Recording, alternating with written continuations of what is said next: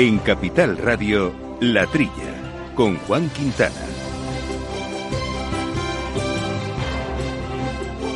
Muy buenos días, gente del campo, y buenos días, amigos del campo y de sus gentes. Bienvenidos, eh, como todas las semanas, a este programa, a esta hora de agricultura, de ganadería, de alimentación que compartimos con todos ustedes y que hacemos con Néstor Betancor al mando de los controles eh, técnicos. Una semana santa, un poquito especial para todos que esperamos estéis eh, disfrutando dentro de lo posible desde vuestras casas y por supuesto escuchando aquí Capital Radio, este su programa de campo al que nos acompaña como siempre eh, Jesús Moreno. Jesús, muy buenos días. Hola, buenos días Juan.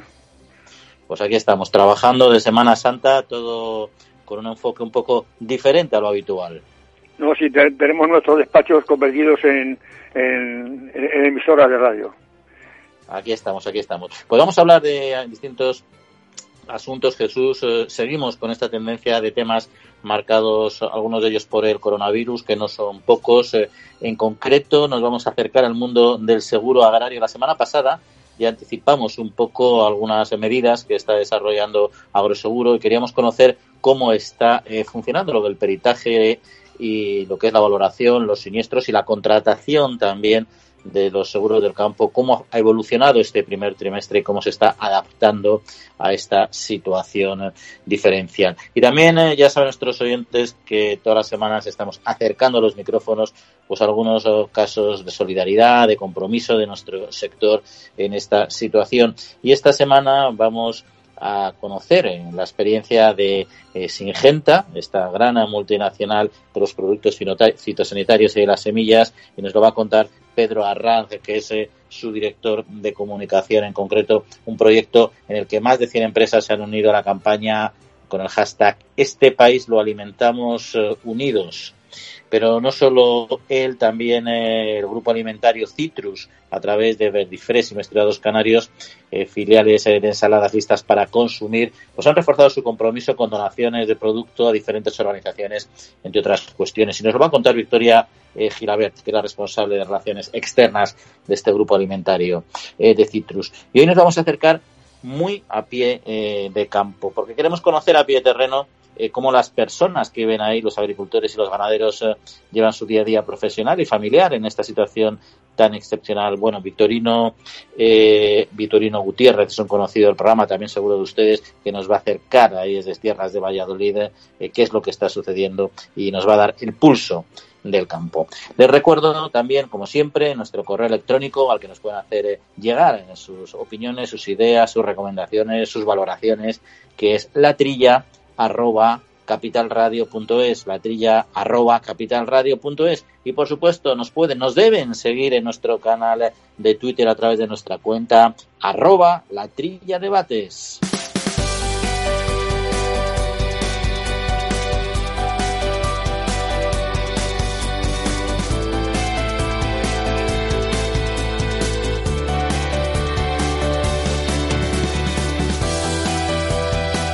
Bueno, Jesús, pues vamos eh, a comenzar haciendo una valoración de algunos temas eh, de actualidad. Son cuatro asuntos, vamos a ir eh, por pares. los dos primeros se aprueban nuevas salidas al sector de ovino y caprino, el Ministerio de Agricultura, Pesca y Alimentación establecerá un conjunto de medidas de apoyo directo a los ganaderos de estos sectores para aliviar la situación en la que se encuentran tras declararse el estado de alarma.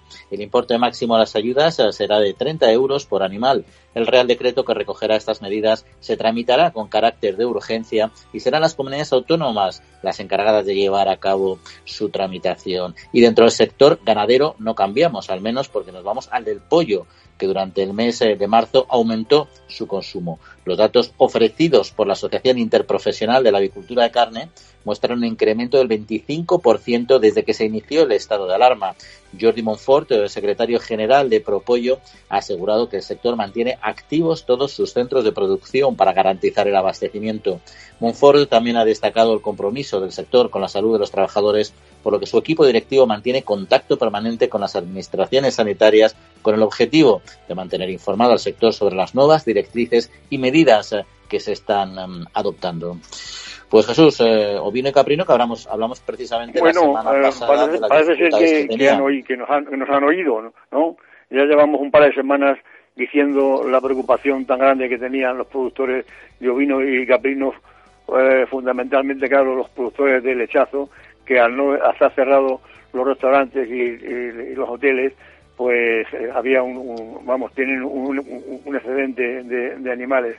Todavía el decreto promete, promete que lo van a, aprobar con carácter de urgencia. Ojalá que salga ya el primer Consejo de Ministros. ¿no? La ayuda, como tú has dicho, es de 30 euros por, animal aquellos animales que tengan igual o menos de cuatro meses eh, eh, y, que hayan nacido entre el 14 de marzo y el día siguiente que, que, hayan nacido o que ¿no? El 14 de, 14 de marzo hasta el día siguiente que finalice el estado de, de, arma que por lo que vemos va, va para largo, ¿no? El límite por ganadero es, de 70 animales por, por granja. Y en el caso de que sea un, un tratante que se dedica a comprar a los ganaderos para luego venderlos a los restaurantes, eh, el límite es de 200 mm, casos, mm, eh, eh, piezas, sea, lechazos, los que tienen derecho al, auxilio que tú has dicho de 30 euros por, animal. A ver si con estas ayudas pueden pueden aguantar esta gente que, que, tan, que, tan buena calidad tienen los, los productos que, que, ellos crían, ¿no? Jesús, Jesús, antes de continuar, me, quedaba una, me quedaba una pues duda eh, yo no sé si la ayuda era para eh, los animales que habían nacido en ese periodo o para los que iban a sacrificio en ese periodo. Sí, no, no, ese, lo que, tengan menos o igual a cuatro meses eh, el, del 14 de marzo y de ahí los vayan naciendo, yo entiendo, hasta que hasta que es el día posterior a que finalice el estado de, de, arma. Es decir, que los del 14 de marzo tengan recién nacidos o, no le han alcanzado los, cuatro meses, tienen derecho a esta ayuda. ¿eh? En cuanto, a me decía del consumo de pollo, pues el pollo no se ha escapado a, la manía, bueno, a la manía, eh, que por otro lado es explicable, ¿no? De al principio de, la, crisis, que la gente ha acaparado toda clase de productos, incluso el pollo, ¿no? Entonces, del consumo habitual de 24.000 toneladas a, la semana, el incremento que, ha sufrido es, ha sido el 25%. De hecho, del día 6 al 15 de, de, marzo han sido 6.000 toneladas las extras que, se, han, se han vendido eh, por encima de, las habituales. Y sin embargo, del 16 al 22 ya se ha pasado la fiebre un poco, ha sido nada más que 3.500 toneladas que, es un 15% las que se han, las que se han vendido por encima de, las cifras normales, ¿no? Así que, eh, tú fíjate, en Madrid, solamente en dos días, en el día 10 y 11 de marzo, cuando empezó mm, todo, todo, la, crisis, eh, solamente en dos días 410 toneladas en exceso, que supone un 15% más y después un 25% más. Siendo eh, Cataluña y Andalucía las otras comunidades en que también se ha sentido este incremento. En, Cataluña en concreto, pues han sido 470 toneladas, que, supone un 14% más. Eso se refiere a, esos, dos días que, hemos, mencionado. Y, Andalucía, un 10% más. Eh, Propollo, claro, ya, sabemos que es la, la, patronal, la interprofesional, eh, muy importante, que, que reúne al 90% de los productores del sector. ¿eh? Tienen 5.000 granjas en todo el país y tienen 280 salas de especies. Han estado muy oportunos en, vamos, en, reconocer estas subidas, pero aseguran que no van a faltar pollos en, los lineales. Así que, bueno, pues así, así, está, así está el asunto del pollo. Por aclarar el tema del cordero, para no confundir quizás a nuestros oyentes, aclarar que las ayudas son... Eh, para aquellos animales que tengan una edad igual o menor a cuatro meses, como decías, y que hayan salido de la granja con destino al matadero entre el 14 de marzo y el día siguiente la finalización del estado de, alarma, ambos inclusive.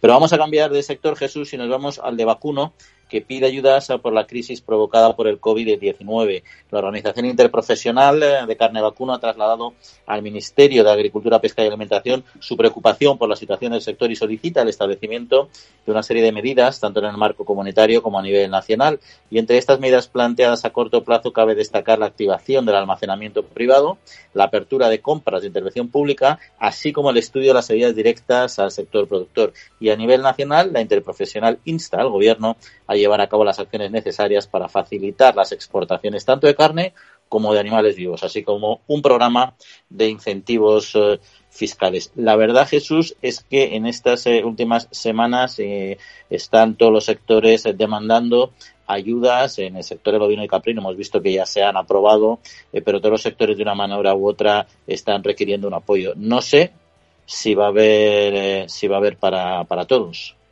Mm, bueno, yo creo que, hombre, lo que hace falta es, agilidad. Yo, yo, yo, yo creo que si, si se aprueban eh, estos decretos, la agricultura es que es primordial, eh, Juan, es que antes, en fin, yo no discuto que todas las ayudas sean necesarias, pero si no ayudas a quien te da de comer, eso tiene que ser una, cosa prioritaria. El vacuno, hombre, no es el caso del cordero, pero también se ha resentido como es natural por, por la restauración eh, y hoteles que están cerrados, ¿no? Además, lo, que pide Pro Vacuno, eh, pues son ayudas, de dos tipos de ayudas. Las que son referentes a la Unión Europea, que, que se ha usado, no es nuevo, estas ayudas no son nuevas ahora en este estado de crisis, porque el almacenamiento privado de, canales de carne existe desde, desde, que existe la Unión Europea, vamos. Y eso es una cosa de, las que pide la, el, el, Pro. Y luego también unas ayudas directas pues eh, para los cebaderos y las vacas nodrizas. También tiene eh, y luego, Jesús, otro, otro tema que nos queda por comentar es el incremento del precio del trigo, ¿no? La bolsa de Chicago en concreto, y ha sido la alarma creada en Estados Unidos lo que lo ha provocado por el incremento de casos de coronavirus. Eh, esto ha derivado de un aumento en la compra de alimentos, principalmente no perecederos, como la pasta y la harina, y esto ha dado como resultado, pues, este de repunte en la demanda de trigo, ¿no? En el caso del maíz, por ejemplo, los futuros, el mercado de futuros en la bolsa de Chicago se cotizan a, a mínimos, aquí es diferente, porque la caída del precio del petróleo como sabemos, ha impulsado la demanda a la baja de etanol y en Europa Rusia ha anunciado que limitará sus exportaciones de cereal. Otros países como Francia muestran ya su preocupación por el estado de la superficie sembrada en su territorio.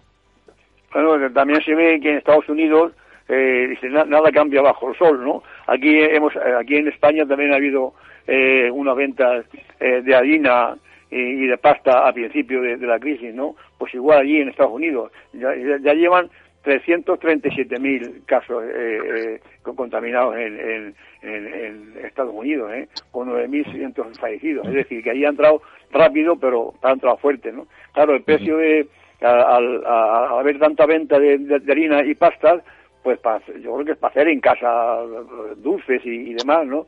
El precio se ha incrementado enseguida el 4%, ¿no?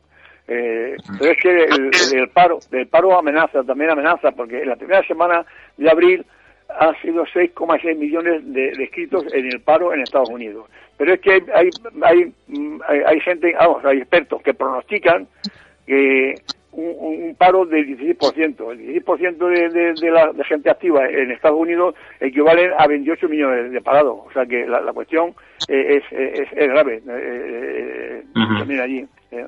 En cuanto a lo, del maíz, lo, del maíz está está claro, el petróleo está bajando de precio, aunque no aunque no aunque no se note en el precio de la gasolina, pero sí el maíz que se que, se, se destina o se destinaba a producir etanol, pues ya no, no, se destina, con lo cual eh, el precio del maíz está en crisis, al, contrario de lo que ha pasado con, con el trigo.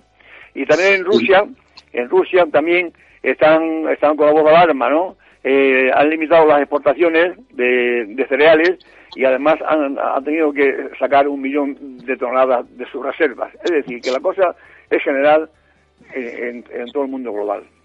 Y luego en el tema del, combustible, del petróleo, la verdad es que ha bajado efectivamente por la reducción de la actividad, pero es que ha bajado un 45% y la gasolina, por ejemplo, solo un 8%. Es una diferencia entre el crudo y el de, gas, y el de la gasolina. Esta, esta diferencia la ha batido eh, un récord histórico. ¿no? Hay que recordar que España, después de Malta, es el país que tiene la gasolina más cara de Europa. En cuanto a gasóleo, estamos en novena posición, ¿no? o sea que es un tema llamativo. Sí que sabemos que no van directamente, no es una relación correlativa a la bajada del, del Brent de, la bajada de la, de la gasolina en los surtidores, pero lo que sí que se puede seguir de manera objetiva es cuál es ese diferencial y ahora mismo estamos en un diferencial demasiado alto para lo que es habitual. Pero en fin, hay otros asuntos. Hasta aquí el primer análisis de noticias y en unos instantes entramos a fondo con el primer tema de actualidad. 6 de la mañana, nadie más en el campo, pero sé que para tramitar la PAC no estoy solo. Con mil oficinas de Agrobank y más de 3.000 profesionales agrarios, CaixaBank está contigo día a día haciendo todos los trámites de la PAC y anticipándotela cuando lo necesites. Y además, solo por domiciliarla, te llevas una práctica mochila nevera. Agrobank, pasión por el mundo agro. La Trilla, con Juan Quintana.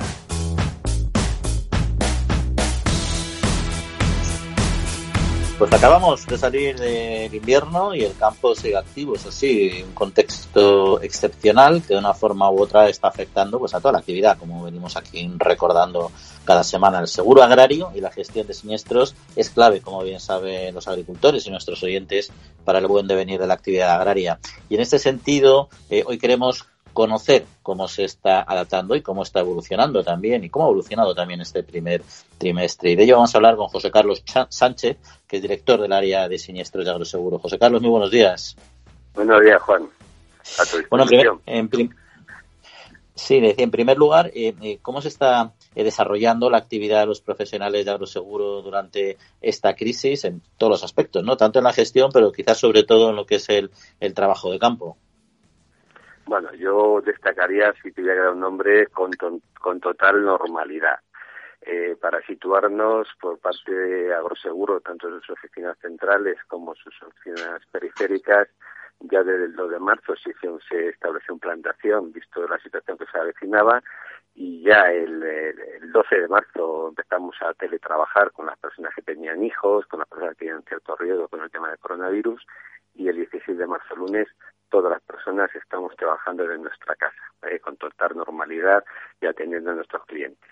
Desde el punto de vista del trabajo de campo, lo realizamos a través de profesionales libres, lo que hemos mantenido también desde el de marzo, contactos permanentes con sus representantes, con sus asociaciones para hacer frente a esta situación, para que tomaran las medidas eh, personales para evitar cualquier tipo de contagio y entre ellas eh, lo que se se ha optado por fomentar lo que llamamos la teleperitación, que lo que realizamos es que a través del móvil del asegurado, si él lo desea, pues el móvil son los ojos de, del perito que puede verificar los daños que están ocurriendo en las parcelas. ¿eh? Esa situación la estamos fomentando pues, para evitar los movimientos, para, para fomentar la responsabilidad social que tenemos que tener todos los españoles en esta situación que tenemos y para fomentar esos contactos personales. Ahora mismo se están haciendo precisamente el 80% sigue siendo todavía presencial porque así no lo demanda el asegurado, pero ya estamos en un 20% de valores que ya se está haciendo lo que llamamos la teleperitación. ¿Y qué actividad se ha producido en estas semanas en cuanto a contratación eh, y pago de indemnizaciones? Bien, pues como he dicho antes, con normalidad. En contratación, los datos nos pueden decir las cifras. Estamos, hemos recibido unos, unos valores por encima de 36.000 pólizas, que son las cifras normales. Estamos ya en el primer trimestre en 112.000 pólizas contratadas y en los pagos pues eh, saben los agricultores que semanalmente hacemos los pagos a las a las siniestros ya que tenemos finalizados y tasados y hemos hecho unos pagos que superan los 34 millones de indemnización. O sea que por nuestra parte eh, estamos en casa, los peritos están haciendo un esfuerzo importante de atención y seguimos funcionando con total normalidad. Y desde su perspectiva como organización que está eh, muy pegada al terreno, ¿qué percepción tienen de la adaptación de los agricultores y ganaderos a, esta crisis? Bueno, pues yo destacaré una palabra, que es la responsabilidad, la responsabilidad de cómo atender y cómo estar, y también la responsabilidad que están asumiendo por saber que es un sector prioritario ahora mismo. En las visitas que hacemos cuando vamos al campo a ver alguna parcela siniestrada, pues hombre, vemos que era la, actitud es clara, o sea, pues vamos cada uno en un coche, eh, distancia de dos metros o más cuando recorremos una parcela, estamos viendo que es normal el uso de guantes, el uso de mascarillas en la situación que estamos y estamos a más de dos metros, ¿eh? y yo diría que, que demuestra una actitud clara de responsabilidad. Es verdad que cuando sales que, que notas una situación de tristeza, ¿no? Es una tristeza porque es verdad que está en el campo está el que lo necesita, el que es obligatorio. Si no, la verdad es que está en casa. O sea, la situación ah. es que, bueno, es un poco eh, triste, pero es la realidad que tenemos. Y, ya cambiando de tema y volviendo a lo que es la parte previa al coronavirus, también cómo ha ido este invierno, acabamos de entrar en la primavera, eh, ¿qué valoración harían eh, en del invierno en cuanto a siniestros y daños? ¿Ha sido un invierno convencional? Pues complicado también. O sea, ahora mismo estamos viviendo el COVID-19, pero tenemos encima ahí latente y siempre tiene que olvidar del cambio climático, ¿no? Que tenemos desde hace tiempo, que estamos viviendo, está viendo los seguros, está viendo los agricultores, estamos para el servicio, pero ahí le tenemos encima, ¿no? Entonces, solamente recordar como, como datos, para que no se nos olvide, pues que recordamos al final de enero, la DANA, que tuvimos llamada Gloria, que tuvimos al final de enero, recordamos las imágenes de las olas que salían, de los embates de mar, pues todo eso obviamente a todo el litoral mediterráneo pues afectó de forma importante a la agricultura y a, la acuicultura. La agricultura tuvo daños importantes en cítricos, daños importantes en la horticultura, en la acuicultura, o sea, fue mm, bastante duro, ¿no? Luego en febrero hemos tenido pues unas temporadas de viento muy importantes en Canarias, que ha afectado al plátano, el seguro el único seguro que se ha contratado colectivamente y está todo el mundo garantizado, ha supuesto daños importantes, cifras de más de 10 millones de, euros de indemnización. En resumen, pues estamos hablando ya de cifras de 120 millones de euros de siniestralidad en el primer trimestre, que son cifras, vamos a decir, eh, normales, pero, pero, pero un poco significativas. Y en cuanto a la contratación, hablaba de siniestralidad, en cuanto a la contratación en el primer trimestre, ¿cómo ha evolucionado?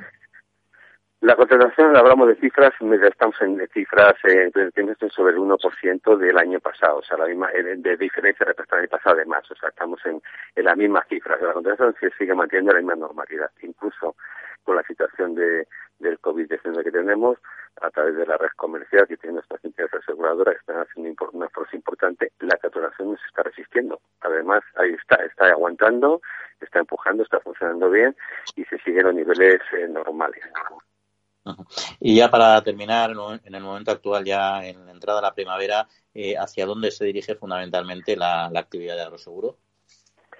Bueno, lo, primero, seguir trasladando normalidad, eh, trasladando normalidad a nuestros servicios, nuestra atención, eh, seguir haciendo el esfuerzo que estamos haciendo, unos desde casa, otros saliendo cuando puede, otros teleperitando, pero dar un servicio a este sector que para que prioritario y siempre ha sido para Agroseguro en su actividad y segundo pues ahora mismo pues animar a, pues a los asegurados, a los agricultores a que empiecen a contratar los módulos de pedrisco. Empezamos la época de contratación de estos módulos, tanto en frutales, en, en, en viña, en cereales, en hortalizas. Y bueno, pues yo recordar que, que bueno, que no olviden que estamos ahí inmersos en una situación complicada a nivel nacional, pero no olviden el, cambio climático que está ahí encima y que, que, los riesgos de pedrisco son importantes. Entonces, animar a esa contratación que nos tiene que llegar, que tiene que llegar para poder proteger como deseamos a nuestros agricultores. José Carlos Sánchez, director de Siniestros de Agroseguro, pues muchas gracias por atender eh, nuestra llamada y un saludo. Muchas gracias, Juan. Un abrazo. Y les recuerdo que están ustedes escuchando La Trilla de Capital Radio. El Foro Interalimentario trabaja por conseguir los mejores productos con la máxima calidad a los mejores precios, velando por garantizar la seguridad de la cadena alimentaria sostenible desde su origen hasta que los productos llegan al consumidor. Para ello cuenta con el compromiso de las empresas que lo integran, que apuestan por la seguridad, la calidad, la investigación, la innovación y la justa retribución de todos los agentes de la cadena.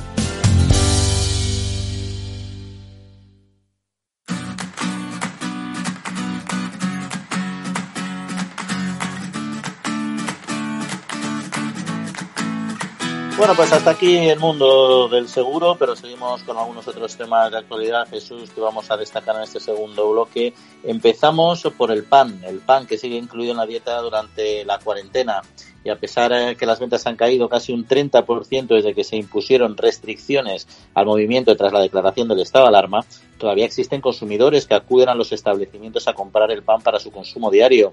Andreu Llagués, eh, presidente de la Confederación Española de Panadería, Pastelería, Bollería y Afines, ha señalado que pese a la fidelidad de algunos consumidores, el sector lo está pasando mal y solicitan más apoyo por parte eh, del gobierno. Y también el sector de las frutas y hortalizas solicita al gobierno más medidas.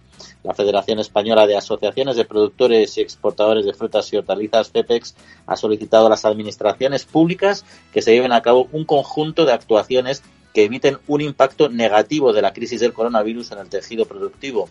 Estas medidas incluyen una modificación de las normas que rigen los programas operativos de las organizaciones de productores, la adopción de medidas excepcionales para la gestión de crisis, así como una mayor flexibilización para el transporte de trabajadores a las explotaciones hortofrutícolas. Eh, Jesús, como decíamos, al final todos los sectores de una manera u otra están pidiendo eh, eh, ayudas. todas las noticias están impactadas por, por el famoso problema que, nos ocupa. El pan, bueno, el pan, eh, ya sabes que lo hemos tratado en, nuestro programa varias veces y el consumo del pan en España es inferior al de, al de la media de, la Unión eh, eh, Europea. Claro, hay, hay gente que, que tiene la, costumbre, un poco como adictos al pan, diría yo, que tiene que, que le gusta ir a por su barra de pan a, diario y claro, eso eso tiene va, está teniendo un límite, ¿no? Porque todo el mundo no, puede salir a, a por la barra de pan. Hay que, sin embargo, el, pan que, que, se tiende a consumir, me imagino yo, vamos, que, creo que es el, pan de el pan de molde, por ejemplo, que, que está que, que, dura dura en el tiempo y, y, además pues pues eso no, no hay problema con comprar en un supermercado eh, pues varios varios eh, envases de, de, pan de pan ya ¿no? envasado eh, hay, hay, algunas panaderías de, élite por ejemplo como la cadena Santa Gloria ¿no? que, ha, que ha visto incrementado del 3% en, en panes clásicos no como como la hogaza y, demás pero pero pero no obstante esta cadena que tiene que contaba con 90 centros de producción pues ha cerrado 60 de ellos, o sea que mantienen, mantienen 30 en, en, Cataluña y en fin en, en, Andorra y demás. Creo que, que está, se siente, se, deja sentir también en, el PAN eh, eh, nuestro problema mm, de, del De, de, de todos modos, Jesús, también en cuanto al tema del pan luego están mucho los precocinados que han, los precocidos que han cogido mucha fuerza, que la tenían ya antes de la crisis y que ahora la, yo creo que sí eh, se ha tirado mucho de ellos porque duran más, por ejemplo, que los panes de molde y sobre todo te permiten tomar un, plan, un, pan, un pan cocido en casa bastante similar al que comprarías en las panaderías, ¿no? Y también es cierto que, claro, la gente con mucho criterio intenta salir lo menos posible a la compra con lo cual, bueno, tú vas a la gran superficie, pero acercarte a la panadería todos los días ya ha quedado bastante más bastante más limitado. ¿no? Entonces, estas alternativas yo creo que están cogiendo fuerza y también es una oportunidad para el sector, porque al final está haciendo que muchas personas que antes no lo consumían se estén habituando a este tipo de productos de, pan, que cuando pase la crisis van a seguir estando posiblemente en sus cestas de la compra, quizá en menor proporción que ahora, pero les va a pegar un, buen tirón.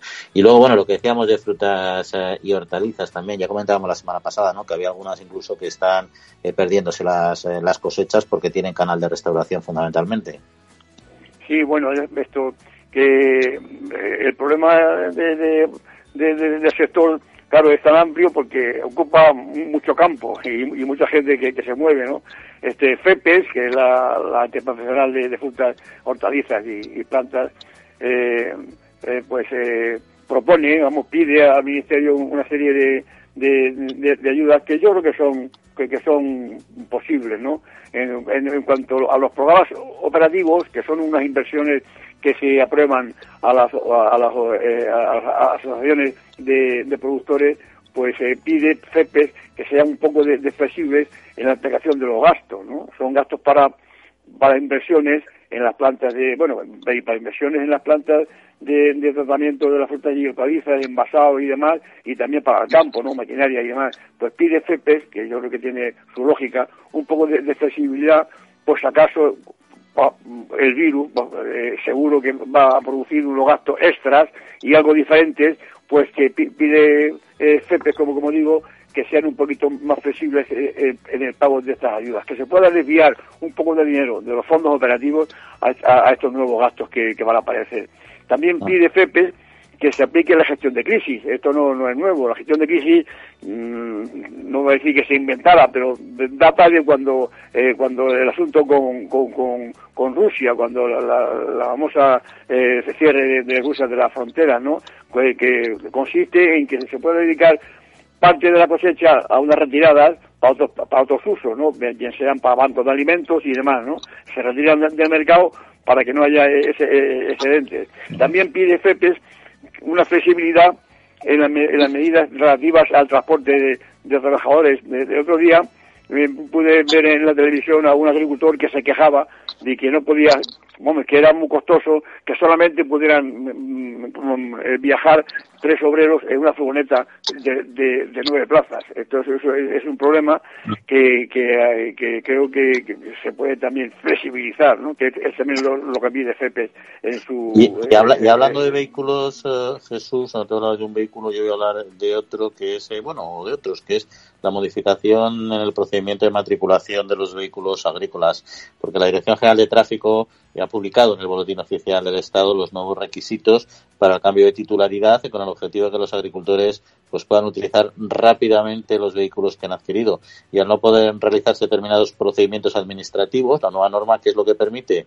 eh, pues sustituir determinados documentos por una declaración que certifique que el nuevo vehículo cumple todos los requisitos eh, técnicos. La Asociación eh, Nacional de Maquinaria Agropecuaria y Forestal ha recomendado que se acuda a esta alternativa solo en aquellos casos en los que no sea posible finalizar el procedimiento administrativo a tiempo, como es, eh, como es natural, ¿no? Sí, bueno, es que además hay, había quedaba ahí un, lapsus entre, entre mm, eh, máquinas que, tienen la obligación de, la matrícula y no, ¿no? Ya clara la, la DGT, está aclara esta norma, en sus instrucciones, que pues, la maquinaria suspendida en el tractor, llámese abonadoras, eh, en fin, eh, pues que, que, no necesitan matrícula ninguna. Incluso unas máquinas que sin ser suspendidas, digamos, que van semisuspendidas, van enganchadas al, al remolque, al, al, punto de, de, tracción del tractor, pero luego van tienen unas ruedas locas que, que, se, dicen así, que van rodando para aguantar el peso de, la máquina, ya sean alguna empacadora y demás. Ahí también hay esa flexibilidad y no la obligación de matricularlas, con lo cual también pone un poco de su parte la Dirección General de Tráfico. Y, la, y la industria alimentaria, hablando de peticiones, que parece que hoy el programa lo estamos haciendo dedicado a, lo que pide, a lo que pide el sector, eh, también pide medidas para seguir funcionando, ¿no? Y la potente industria agroalimentaria que tenemos, ¿no? La Comisión de Asuntos Laborales de la Industria de la Alimentación y Bebidas eh, ha alertado sobre la profundidad de la crisis sanitaria y aunque valora de manera positiva muchas de las medidas que se están tomando, también pide mayores esfuerzos para garantizar en este caso la protección de los trabajadores y un mayor apoyo a las empresas eh, para que continúe la actividad. ¿no? Los agentes sociales del sector también han agradecido el esfuerzo que se están llevando a cabo los profesionales sanitarios y expresan, como no puede ser menos, la, solidaridad. ¿no? Sí, es bueno, eh, es bueno que, que, que, sean eh, la patronal junto con los sindicatos, ¿no? La FIAP, la UGT, el FICA y Comisiones Obreras. ambos, ambos que están, están los, los dos están, están metidos en el problema de funcionamiento, pues piden eh, conjuntamente que, sobre todo eso que te has dicho, yo, mayor protección para los trabajadores. Pues eso, eh, guantes y todo lo, que haga falta para. ¿eh? Y aparte también de, un apoyo económico. ya, como tú has dicho antes, no sé si va a haber dinero para para, para todos los eh, para todas las peticiones ¿eh? había, otro tema Jesús eh, lo, principal es la, la salud la salud y, la seguridad de, de, de, los empleados que están dedicados a, estas acciones. Pero había otro tema Jesús que no hemos tenido oportunidad de hablar en los eh, programas previos, pero que está muy muy en boga y es el bueno el, que el, el super online, el reparto de domicilio, cómo está siendo puesto a prueba por el coronavirus. ¿no? La recomendación de permanecer en el domicilio y limitar las salidas, pues ha metido una presión extra a todo el supermercado online, pero también a los restaurantes con servicio a domicilio. Yo creo que ahí el impacto ha sido muy diferente. Todos somos conscientes de las dificultades que están teniendo los supermercados para dar respuesta online, a pesar de que sigue siendo una proporción muy pequeña de su venta, es cierto que se ha puesto a prueba a todas las plataformas. Hay algunas cadenas que han tenido que directamente no dar servicio, otros que tienen lista de espera, es decir, está siendo bastante complejo. En cambio, los restaurantes, eh, reparto a domicilio, sí que están teniendo un, están aprovechando bien la, la situación precisamente para potenciar, para potenciar este servicio.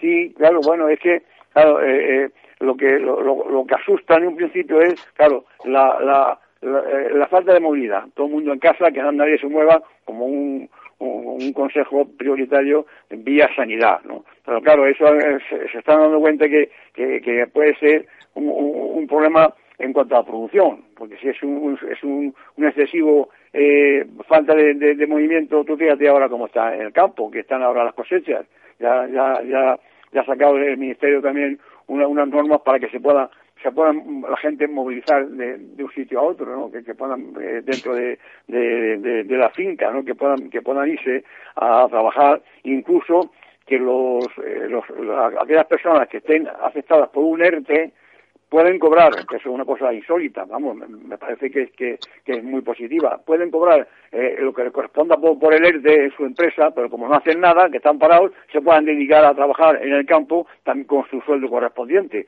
con lo cual eso es, un incentivo que, que puede, puede paliar un poco la falta de mano de obra que, tanto claman los, mm. productores. Pues vamos a cambiar a Jesús de tercio porque como todas las semanas nos gusta traer aquí a la trilla experiencias, empresas del sector agrario, agroindustrial, alimentario, pues que muestran un poco el compromiso y las iniciativas solidarias que ponen sobre la mesa para ayudar al sector y a la sociedad en general. En concreto, eh, Verdifresh y Mesturados eh, Canarios, las filiales de ensaladas listas para consumir del Grupo Alimentario Citrus en España, han reforzado su compromiso eh, con donaciones de producto a diferentes organizaciones. Victoria Gilabert es responsable de relaciones externas del Grupo eh, Alimentario Citrus. Victoria, muy buenos días. Hola, buenos días. ¿Qué tal, Juan? Bueno, lo primero darle enhorabuena por este tipo de iniciativas que siempre son agradables eh, de escuchar, pero ¿en qué consiste, en qué ha consistido esta iniciativa en concreto? Bueno, esta iniciativa ha recogido durante la semana pasada y en las futuras semanas vamos a continuar aportando. Hemos hecho donaciones tanto de ensaladas listas para consumir, porque sabemos que hay gente que realmente las puede aprovechar, y luego hemos donado también unas 5.000 toneladas de, perdón, 5.000 kilos de, vegetales ya frescos pero sin, sin cortar también directos del campo porque sabemos también de la dificultad de la logística de, de transportar, o sea, de poder entregar estos, estas verduras y no hace falta, no son tan estrictas como para donar ensaladas. Y luego también lo que hemos hecho ha sido donar los, los toppings, las bandejas de toppings, que también pueden ser distribuidas a mucha más gente. Hemos donado cerca de 100.000 unidades de, de bandejas de, toppings donde ponemos el queso, el jamón, los picatostes, todas estas cosas, para que puedan ser distribuidas a un mayor número de personas que en este momento los, los necesitan. Hemos trabajado con bancos de alimentos en las provincias en las que estamos implantados, como son Valencia, Burgos, Málaga y Tenerife, y con la Cruz Roja en aquellas eh, provincias donde también tenemos muy buena relación con ellos y normalmente colaboramos habitualmente en muchas acciones de las que y ha dependido también, depende también de las, las, zonas de distribución de esta donación de las plantas eh, eh, de producción que podáis tener aquí en España? Sí, sí, han salido, cada una ha aportado mm, soluciones a su alrededor, o sea, a las provincias en las que estamos, en las que estamos instaurados. Y por ejemplo, te digo que en Mesturados, eh, como tenemos también fincas propias allí, pues estamos donando eh, producto fresco y lo donaremos durante las próximas eh, cinco semanas, porque claro, tenemos producto en el campo que evidentemente la producción no está haciendo la misma en, la fábrica y tiene que, salir del campo y no lo vamos a dejar allí. Evidentemente porque, lo vamos a porque comercializan, por lo tanto, Verdifresh tiene eh, producción envasado, etcétera, pero tiene también, eh, o sea, envasa producto propio, tienen fincas, agricultura como tal. Sí, sí, tenemos una empresa, una unidad agrícola que es agromediterránea, que está en, en Murcia y que es la que alimenta, diríamos, a todas las plantas de, materias primas, una, una gran parte. También tenemos muchísimos otros proveedores externos que nos dan aquellas especialidades que nosotros no, no sabemos, no, no somos especialistas realmente en cultivar, pero mm, al tener la parte de fincas propias, también estamos ofreciendo como donación eh, productos frescos sin, sin procesar. ¿Y están eh, produciendo con normalidad en este, en este contexto de coronavirus? Bueno, estamos queriendo producir con normalidad porque esto no, no tiene que parar, evidentemente, porque esto va a pasar, esto pasará y en cuanto pase, eh, tenemos que estar manteniendo esta atención productiva y poder seguir mm, retomar la normalidad lo antes posible en cuanto en cuanto esto acabe. Entonces sí que estamos produciendo con normalidad, eh, con una disminución de producción, pero más que disminución en sí es porque realmente la gente, nuestro mix de productos, por ejemplo, nuestro producto estrella son las, las barquetas listas para consumir en cualquier lugar. Y claro, ahora la gente está en casa, entonces está optando más por, por, producir, por consumir bolsas. Entonces hemos tenido que cambiar un poquito el, el tipo de, de trabajo que estamos haciendo, pero estamos manteniendo manteniendo la atención realmente para para poder retomar el, el tope de producción en cuanto a esto pase. ¿Y se han tenido que adoptar medidas eh, de seguridad especiales para, para la producción y comercialización en este contexto? Sí, sí, claro. Desde el primer momento nosotros hemos seguido todas las instrucciones de las autoridades para garantizar la, la seguridad y el bienestar de, nuestros empleados, que al fin y al cabo es, es, nuestra principal prioridad, que no suceda nada. Y hemos implantado pues, las medidas de tomar, tomar de temperatura, aumentar distancia entre los puestos de trabajo, escalonar los turnos, informar a la gente por, por comunicación interna, eh, y sobre todo hemos contado con el apoyo de, de los propios trabajadores que realmente están asumiendo que necesitamos seguir produciendo para que la gente pueda seguir una dieta sana en su casa. Una de las principales recomendaciones de, de las autoridades es que para mantener la cuarentena en condiciones hay que alimentarse bien. Y nosotros, pues como empresa de alimentación saludable, pues nos sentimos responsables de seguir alimentando a toda esta gente, ¿no? Que, que confía en nosotros. Entonces, y, y, y todo eso lo hace el grupo Intercitrus, que, que, como, como grupo entiendo yo que es un grupo de expansión internacional, incluso tienen plantas de producción en, en otros países, no solo en España, ¿no? Sí, sí, sí. Principalmente, o sea, esto es lo que también nos ha ayudado mucho. Nosotros eh, tenemos una fábrica en Italia, entonces, claro, lo vimos venir antes que mucha gente y estuvimos ya preparados, implantamos protocolos y estuvimos trabajando ya dos semanas antes de que realmente se desatase aquí el, el estado de alarma y el confinamiento y, y la situación actual, ¿no? Entonces realmente fuimos un poquito por delante y fue una de gran ayuda. O sea, fue malo en el sentido de que teníamos una planta con, con grandes implicaciones en Italia, pero para España pues nos ha ayudado mucho. Porque eh, su grupo, su mercado principal es el español o, o, o trabajan también otros mercados prioritarios de, de, Europa o de fuera de Europa. Sí, sí, nosotros, mm, a ver, a nivel, la unidad agrícola, por ejemplo, atiende a más de 25 países en, en Europa, exportamos a 25 países y, y en cuanto a, a, la cuarta gama, que serían las ensaladas preparadas, eh, atendemos a todo el mercado español, suizo, alemán, italiano, eh, holandés, Austria. Eh, tenemos ya realmente una red y Portugal. Tenemos una red bastante extensa ya en, en Europa y queremos ir a más, evidentemente. En cuanto esto pase, nos ponemos otra vez las pilas y, y a continuar. Pues eh, Victoria Gilaber, responsable de Relaciones Externas del Grupo Alimentario Citrus, pues lo daré la enhorabuena por esta iniciativa y por otras que seguro están poniendo en marcha, van a poner en marcha y desearles que sigamos su actividad y nos alimenten con productos sanos, que es importante. Un saludo. Muy bien, muchas gracias a vosotros. Y les recuerdo que para cualquier cuestión uh, nos pueden contactar a través de nuestro correo electrónico latrilla arroba capitalradio.es y a través de nuestra cuenta de Twitter en arroba latrilla debates. El Foro Interalimentario es una asociación sin ánimo de lucro que agrupa empresas punteras del sector agroalimentario que trabajan con más de 22.000 pymes y productores primarios. Las empresas del foro sustentan más de 90.000 puestos de trabajo y destinaron casi 200 millones de euros a actividades de investigación e innovación y al desarrollo de nuevos sistemas de producción alimentaria.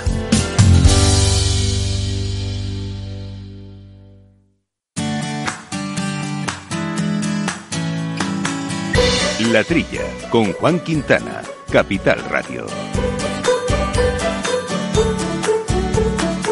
Queríamos comentarles también hoy, como las anticipábamos, la experiencia solidaria de Singenta, pero estamos en algún problemilla con la conexión, pero no pasa nada porque en el próximo programa podremos charlar con nuestro compañero Pedro Arranz, director de comunicación de Singenta, para que nos acerque esta interesante iniciativa. Y entre tanto, algunas otras eh, cuestiones no menores, como la interprofesional Interpork, que se ha sumado a iniciativas como con el hashtag esto no tiene que parar para poner en valor el esfuerzo de las empresas y sus trabajadores que siguen precisamente trabajando y transformándose para ser más productivos. Asimismo, está participando en la recogida de alimentos y material sanitario para la Agencia de Seguridad y Emergencias Madrid 112, además de donaciones económicas para equipamiento sanitario, productos cárnicos para bancos de alimentos, comedores sociales, hospitales, etcétera y cambiamos de sector, pero para garantizar el carácter sostenible y responsable con el medio ambiente, desde AEPLA, desde la Asociación Empresarial para la Protección de las Plantas, demandan que los agricultores pongan en práctica medidas con el fin de realizar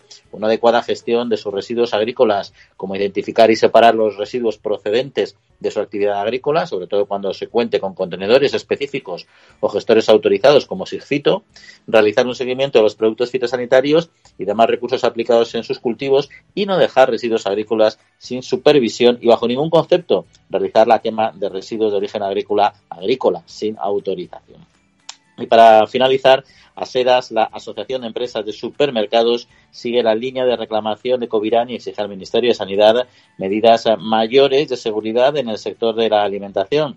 La preocupación se eleva a medida que la escasez de mascarillas hace que los supermercados que no pueden disponer de la protección adecuada se conviertan en focos eh, de contagio. Bueno, pues tres asuntillos, Jesús, no sé si de estos o de, las, de la entrevista que hemos realizado anteriormente a Victoria quieres hacer algún, eh, algún comentario de cualquier otra cuestión.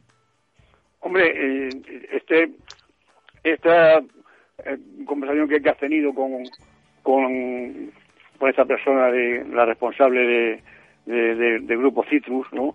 Que puede ser una cosa muy interesante. Me supongo, me supongo, no, es que no tenga mérito, y mucho menos lo que están haciendo, porque me supongo que sus plantas tienen cuentan con 25 fincas, como tú le has preguntado, que si, tienen propias fincas, tienen en siete provincias, te reúnen 5.000 hectáreas, claro, estos, esos, productos no, no paran de crecer y seguramente se han visto, vamos, eh, eh, tomar esta medida para distribuir como han hecho, ¿no? Además, es un, como son alimentos más bien frescos, pues lo, lo, han hecho con eh, en las cercanías de, sus plantas, ¿no? Pues tiene una planta en Ribarroja, en, Turia, en Valencia, en Aranda de Duero, en Antequera, con lo cual eh, los bancos de alimentos y la Cruz Roja de las proximidades han sido los que se han visto beneficiados con, con, estas ayudas, ¿no? que son, pues son, vamos, son muy plausibles, ¿no? Claro.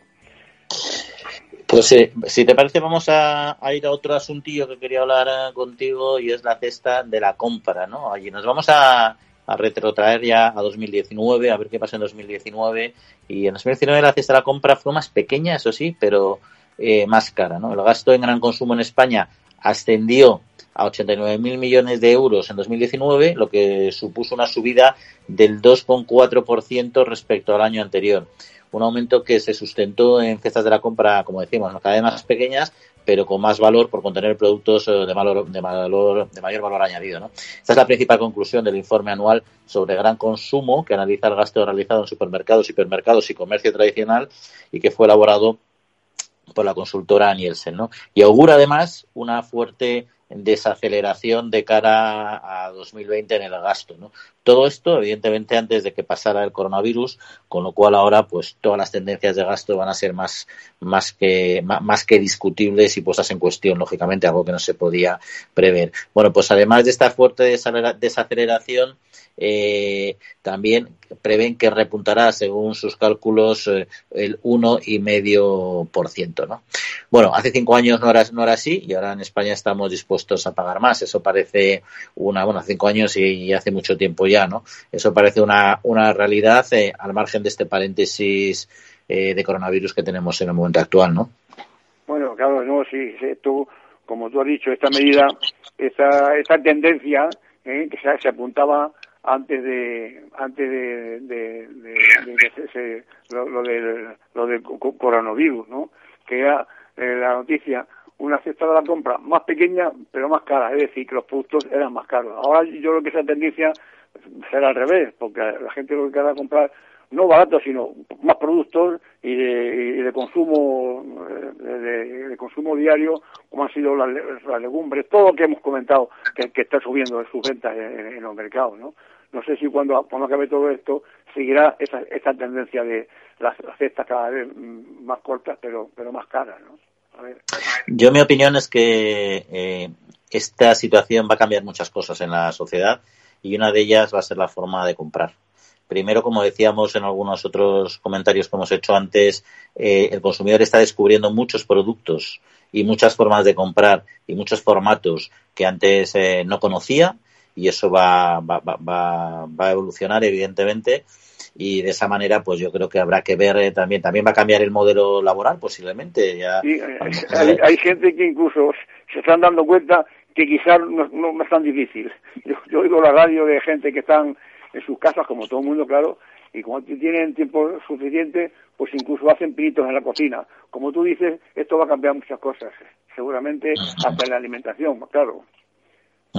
Y de todos modos, aunque en esta, en esta evolución de la cesta de la compra en 2019 la inflación no fue la que realmente lo condicionó, sí afectó de alguna manera en lo que es la demanda de productos frescos y por lo tanto limitó su, su crecimiento. De hecho, en las ventas en volumen de pescado y marisco se desplomaron casi un 5%, afectadas en este caso por la mala fama del anisakis y la polémica con el mercurio, aunque se fueron, aunque se compensaron en parte por el eh, crecimiento de, los congelados. ¿no? También retrocedieron fruta y verdura en el 3 y 4%. En fin, hay varios eh, ejemplos que podríamos comentar. Al, contrario, precisamente los envasados, que cada vez se consumen más y ahora me imagino que todavía se hará más de este tema. ¿no?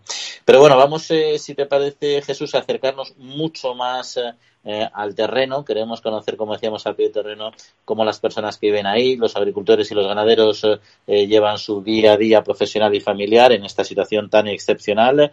Victorino es un buen conocido del programa porque él acudimos siempre que queremos tomar el pulso del campo. Victorino Gutiérrez nos acompaña otra vez aquí en la trilla. Victorino, muy buenos días y bienvenido. Hola, muy buenas. Aquí estamos. Ahí este peleando como todo el mundo, ¿no? peleando, peleando y sufriendo con la desgracia que tenemos encima. Ya, ya, me imagino. Bueno, lo primero, eh, ya para situar a nuestros oyentes, si nos recuerda, ¿desde dónde nos está hablando?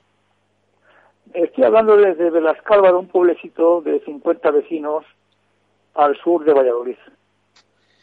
¿Y hay actividad, su actividad principal en el campo, a, qué, a dónde la orienta?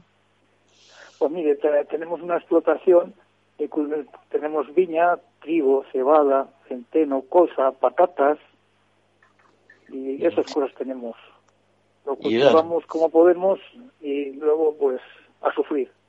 Y a sufrir, ¿no? Pero bueno, parece que tenemos un horizonte, en fin, que vemos el horizonte, que ya es mucho, pero en todo caso usted y en su zona eh, la actividad agraria eh, sigue desarrollándose con cierta normalidad o se ha visto muy trastocada bueno, se está llevando con, con normalidad, pero tenemos la, la anomalía de los precios de que compramos, nos ponen el precio para comprar y para vender.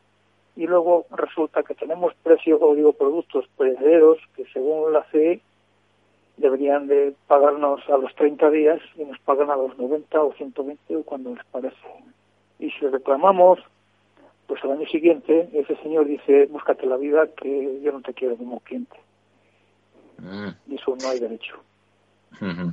Eh, eso, eso, es cierto. Bueno, hay muchos temas que ustedes han estado reclamando en, en, las ciudades y en las calles con los tractores y ahora hablaremos de ello, ¿no?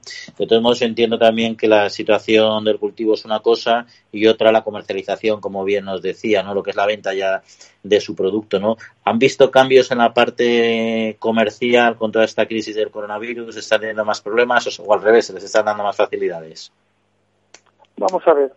Aquí ha dicho el señor ministro que que los contratos que se van a hacer de ahora en adelante que no van a ser a pérdidas. Pero eso es muy relativo. porque hay muchas maneras de esos contratos eh, manipularles sin que se manipulen en el contrato. ¿Me comprendes? Porque nosotros, por ejemplo, entregamos patata y vamos a suponer que me ponen un precio de 15 céntimos. Muy bien. Y están en el mercado a 12. Y el señor este no quiere perder dinero. Bueno, pues muy bien. En vez de eh, me les paga 15, pero en vez de tenerle el 5% de descuento, me ponen el 14 o el 18 o el 23. Y de vez en mm. cuando un camión dice, este camión no vale. Y eso no hay derecho, no hay derecho. Pero lo tenemos que aguantar. Pero bueno, sobre todos esos temas, el sector estuvo muy activo justo antes de la crisis del coronavirus, se movilizó con mucha intensidad y reclamó a los gobiernos medidas mm, que permitieran adecuada continuidad, ¿no? Eh, ¿Cree usted que les van a hacer caso y eso y todas esas cuestiones y estos problemas que usted me cuenta van a poder ser de alguna manera eh, solucionados? Hombre, eh, yo creo que las protestas siempre son buenas y sirven para algo, pero hay que dejar correr un poco el tiempo porque desgraciadamente nos ha ocurrido lo que no queremos nada con este coronavirus y vamos, pero yo creo que sí se van a poder dar pasos, ¿eh? Yo creo que sí se van a poder dar pasos en buena dirección, pero va a costar va a costar tiempo, ¿eh? Va a costar tiempo.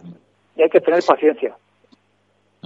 Bueno, ahí está la parte profesional, que es complicada, lo era antes, ahora lo es un poco más y además ahí donde usted, donde se trabaja en tierras ahí de, de, Valladolid, pues el tema no es, no es fácil, ¿no? El campo no es fácil, ¿no? Pero en cuanto a la, ya los temas, pasando a temas ya más eh, familiares, la vida familiar, la vida en el pueblo, eh, ¿cómo la están, cómo la están eh, llevando? En el pueblo vivimos muy bien, sin ruidos, ni contaminación. Tenemos un pueblo que somos 52 vecinos, pueblo pequeñito, ¿eh? aquí nos conocemos todos y sabemos del que cogeamos, pero nos llevamos, vamos, más o menos nos llevamos bien. Y resulta que, vamos, dentro de poco van a ser las fiestas y no sé qué fiestas se van a hacer. Esto, pues, lo trastoca todo, me comprende, pero vamos, que aquí se vive muy tranquilo porque no tenemos vecinos ni arriba ni abajo, no nos molesta nadie, no hay ruidos, se duerme bien y bueno, si tenemos alguna cosa, tenemos Medina del Campo que está a nueve kilómetros, que tenemos el hospital y no estamos mal. Porque han tenido casos ahí en el pueblo, gente que está ya ha pasado la, la enfermedad o están más o menos pues, aislados. Desgraciadamente sí, ha habido dos, dos fallecidos que les han ingresado, pero han fallecido en el hospital. han, han ingresado a tres y uno, una persona ha salvado la vida y los otros dos han perecido. Vaya por Dios. es la triste, lo, más triste de todo este problema. Pero en fin. Fíjese que estamos en un pueblo que somos 52 vecinos, ¿eh? que es un pueblo muy pequeñito. Por eso, por eso, que es mucha, mucha gente para un pueblo tan pequeño, mucha gente. Claro, claro, claro una sola persona ya es mucho, sea donde sea, pero en un pueblo tan pequeño se nota mucho más. En fin, Victorino, pues nada, que muchas gracias como siempre por atendernos y acercarnos aquí la realidad desde, desde, desde el territorio, que es importante conocerla, y nada, que continúen ahí aguantando como, como puedan, como siempre hacen, con, con optimismo, que es importante. un saludo, Victorino. Muchas gracias, don Juan. Muchas gracias. Vale. Bueno, pues nada, aquí Jesús, la, la voz la voz del campo, ¿no? Contándonos un poco la situación mira, complicada. Mira lo que dice Vitorino, lo que, lo que tú también estás, has apuntado antes, que van a cambiar muchas cosas. Él, mismo dice que va a cambiar. Claro, el que, el que le hace estas faenas con las patatas, pues yo, creo que, que van a tomar nota para un futuro, ¿no? Y, eso de los contratos. Yo, yo creo que también van a aprender, van a aprender mm, a hacer las cosas con, con, más... Se, nos acaba el tiempo, Jesús. Nos tenemos que despedir. Eh, que pases muy buena semana. Disfrutes, como siempre. Ya lo vamos, entonces. Y agradecemos a Néstor, a Néstor Betancor, mando los controles técnicos. Que pasen muy buena semanita y en siete días volvemos a estar con ustedes. Un saludo.